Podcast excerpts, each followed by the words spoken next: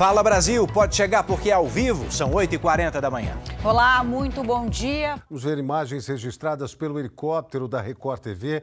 Nesta manhã de quinta-feira, o carro capotado eh, terminou aí com o acidente depois de uma perseguição, não é, Marcos É isso, perseguição, William Leite, que terminou em acidente, um grave acidente, por sinal, na Avenida Giovanni Gronk, uma das principais da Zona Sul, altura do número 5.800, na Vila Andrade. Ô, William, completamente interditada a Giovanni Gronk até esse momento, viu? No sentido estádio do Morumbi. Então, um problema muito grande aí para os motoristas. Perseguição policial, duas pessoas feridas, já levadas para o hospital. Aí o carro, inclusive a porta, teve que ser arrancada para que o motorista fosse retirado ali de dentro desse veículo que acabou capotando na Giovanni. Marcas de bala, inclusive, próximas à porta ali do motorista. Movimentação, muitos policiais militares. Esse homem foi levado para a delegacia e a gente segue apurando todos os detalhes desse grave acidente na Giovanni nessa manhã, depois de uma perseguição policial, William Leite. Muito perto, ali em frente é um shopping conhecido de quem vem da João Dias e vai sentido uh, ao estádio do Morumbi. Esta parte está totalmente interditada pela polícia para uh, a perícia realizar o trabalho dela, depois a retirada do veículo também. A viatura que seguia está no mesmo local também que fez a perseguição.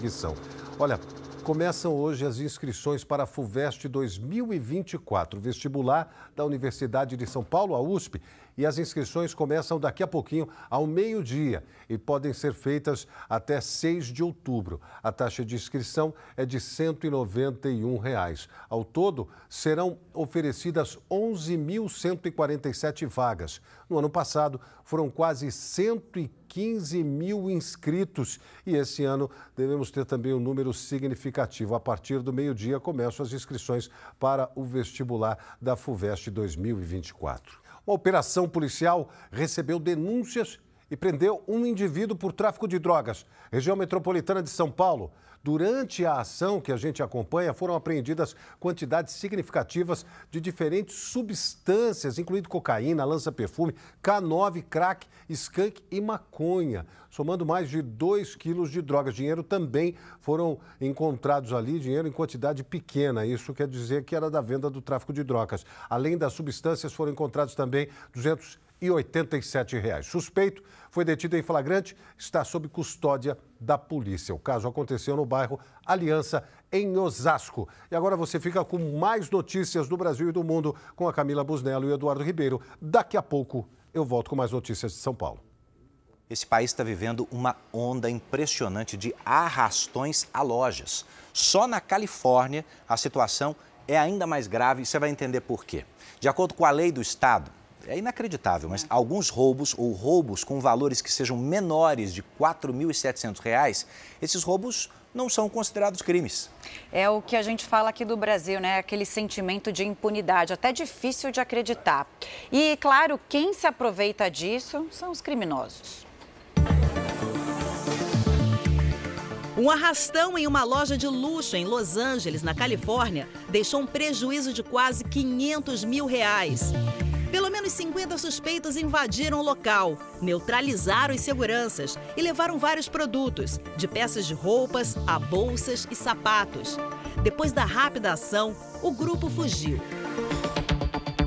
Outro episódio há poucos dias também chamou a atenção. Um roubo semelhante ocorreu em outra loja de luxo na Califórnia. Uma perda de 1 milhão e 400 mil reais. Segundo a polícia local, pelo menos 30 pessoas estavam envolvidas no crime que ocorreu em um shopping na cidade de Glendale e durou menos de um minuto. A polícia disse que esse é o modo como esses grupos cometem o crime, causando caos em lojas com ataques coordenados em que pegam a maior quantidade de mercadorias que conseguirem. Os Estados Unidos têm vivido uma onda de roubos e furtos a lojas. Eles têm acontecido com cada vez mais frequência, no meio da rua ou até mesmo dentro de shoppings. Diversos estados, como a Flórida e Nova York, têm registrado um aumento desenfreado desses crimes. Mas na Califórnia, uma lei faz com que isso seja ainda pior. A Califórnia passou uma emenda para o seu código criminal em 2014 que resultou em roubos de até 950 dólares serem considerados simples contravenções. O resultado disso é essa onda de roubos que temos é, testemunhado na Califórnia. E, infelizmente, os comerciantes, os donos, os varejistas nessas lojas não têm outra saída a não ser mudar de estado. Diversos vídeos nas redes sociais mostram flagrantes revoltantes. Nesta loja de artigos esportivos, uma mulher sai com uma sacola de lixo carregada de produtos. Em 2021, no auge da pandemia, o prejuízo para o varejo em furtos e roubos foi equivalente a 500 bilhões de reais. Casos que envolveram tanto pessoas que passam necessidade quanto grupos de crime organizado. Para minimizar o problema, a Universidade da Flórida tem trabalhado com varejistas e empresas de tecnologia em soluções que vão desde etiquetas para rastrear mercadorias roubadas até sistemas de vigilância com inteligência artificial para identificar infratores reincidentes. O resultado, porém, ainda não é o esperado. Enquanto isso, os varejistas têm procurado aumentar a segurança das lojas, trancando prateleiras com produtos mais caros e colocando portas de vidro onde as mercadorias ficavam acessíveis ao consumidor. Agora, próxima história para a gente respirar juntos, para a gente aprender alguma coisa, porque o mundo dá voltas e a superação pode acontecer. Eu estou falando de mais de um ano internado no hospital. Estou falando de quase 150 cirurgias. Sabe o que é isso? Mas nada disso tirou a força de vontade de uma criança, um menino de seis anos. O garoto Pedrinho, esse guerreiro, foi internado no ano passado com 80% do corpo queimado. E agora saiu do hospital, tá aí a boa notícia, com direito à festa de aniversário. Quem vê o Pedrinho assim, feliz da vida, brincando, não imagina os desafios enfrentados por ele nos últimos meses. Foram quase 150 procedimentos cirúrgicos. É que o menino teve cerca de 80% do corpo queimado depois de um acidente com água quente em casa, no município de Barra Mansa. Logo em seguida, ele foi transferido para o Hospital Estadual Alberto Torres, em São Gonçalo, em estado gravíssimo. Pedrinho chegou aqui extremamente grave, entrevista de morte, entubado, um coma induzido. Enfrentamos diversas infecções nesse um ano e dois meses. Foi o Sidney, primo da mãe do menino, quem cuidou do Pedrinho como um pai na maior parte do tempo. Foram meses dormindo ao lado dele numa cadeira, enfrentando momentos de altos e baixos. Mas minha prima, ela ganhou um, um filho recente agora, não deu para ela vir acompanhando ele mas graças a Deus que toda a equipe que estava aqui nos ajudando. Um ano e dois meses, um período intenso, com muitos dias de agonia, mas também de alegria e superação. Mas não sem antes uma grande festa com direito à presença do super-herói favorito, dos amiguinhos feitos no hospital e de toda a equipe médica que cuidou dele.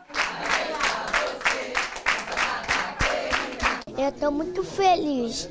Agora, Pedrinho quer mesmo é esquecer a fase difícil. Eu vou para casa bem. Eu vou, eu vou, eu ganhei essa roupa. E ficou lindo de Homem-Aranha, Pedrinho. Obrigado, viu?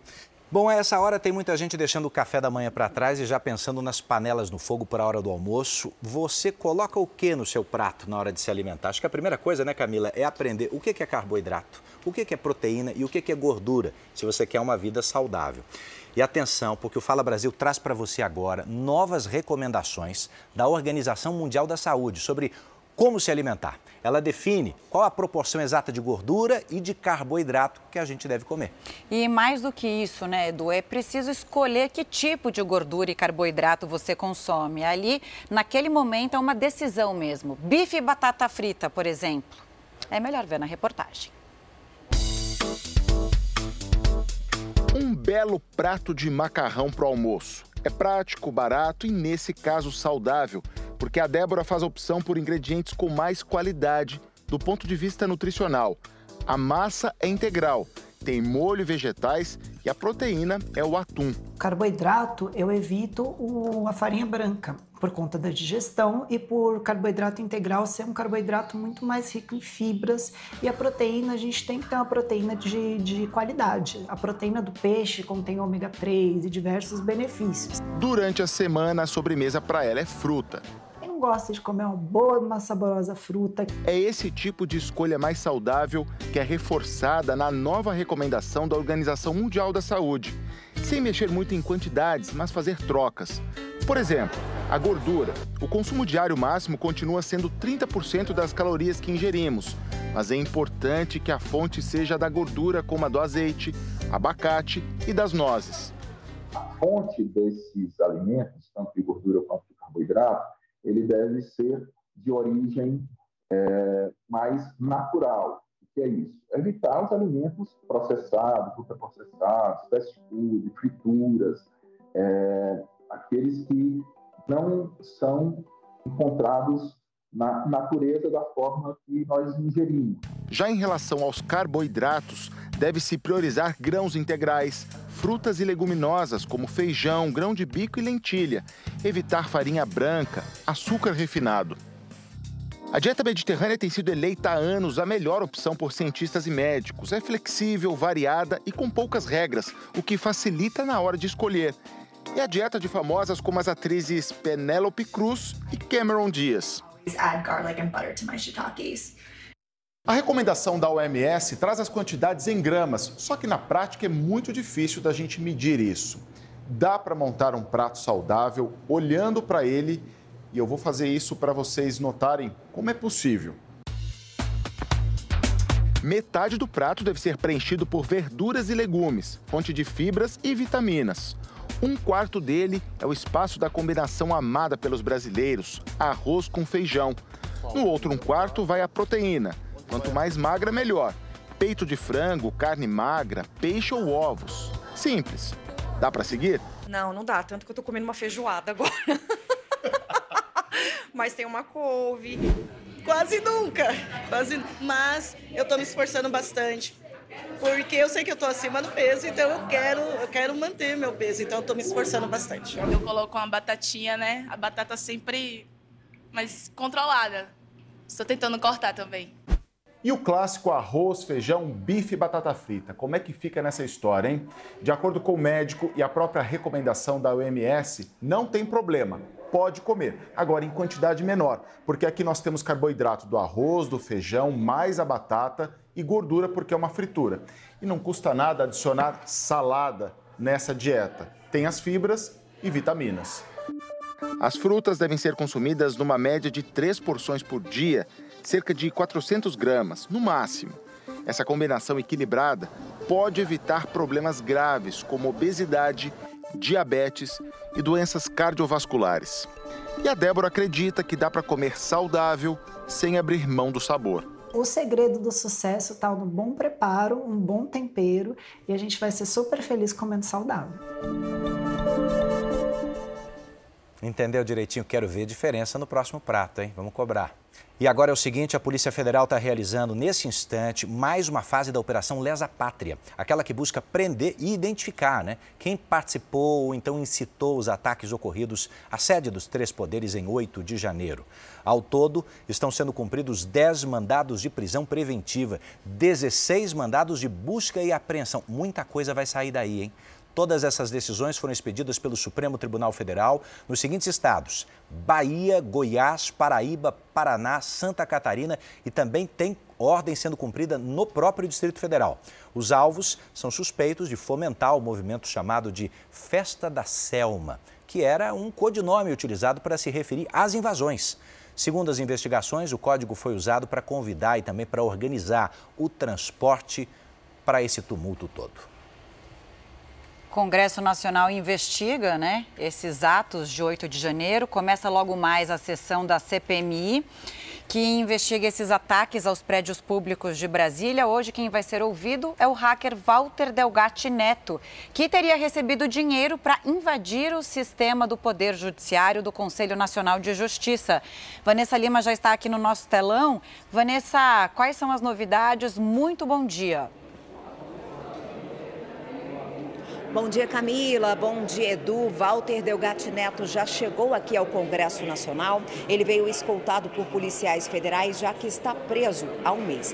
Delgatti ficou conhecido por ter divulgado informações que deram origem à operação conhecida como Vaza Jato. A defesa dele conseguiu no Supremo o direito dele não responder a perguntas aqui na CPI que possam incriminá-lo. Ontem, em depoimento à Polícia Federal, o hacker disse ter recebido 40 mil reais da deputada Federal Carla Zambelli para invadir o sistema do Conselho Nacional de Justiça. E segundo a denúncia, ele teria tentado incluir um falso mandado de prisão contra o ministro do Supremo Tribunal Federal, Alexandre de Moraes. A defesa da deputada federal Carla Zambelli nega qualquer pagamento ao hacker. Camila, Edu.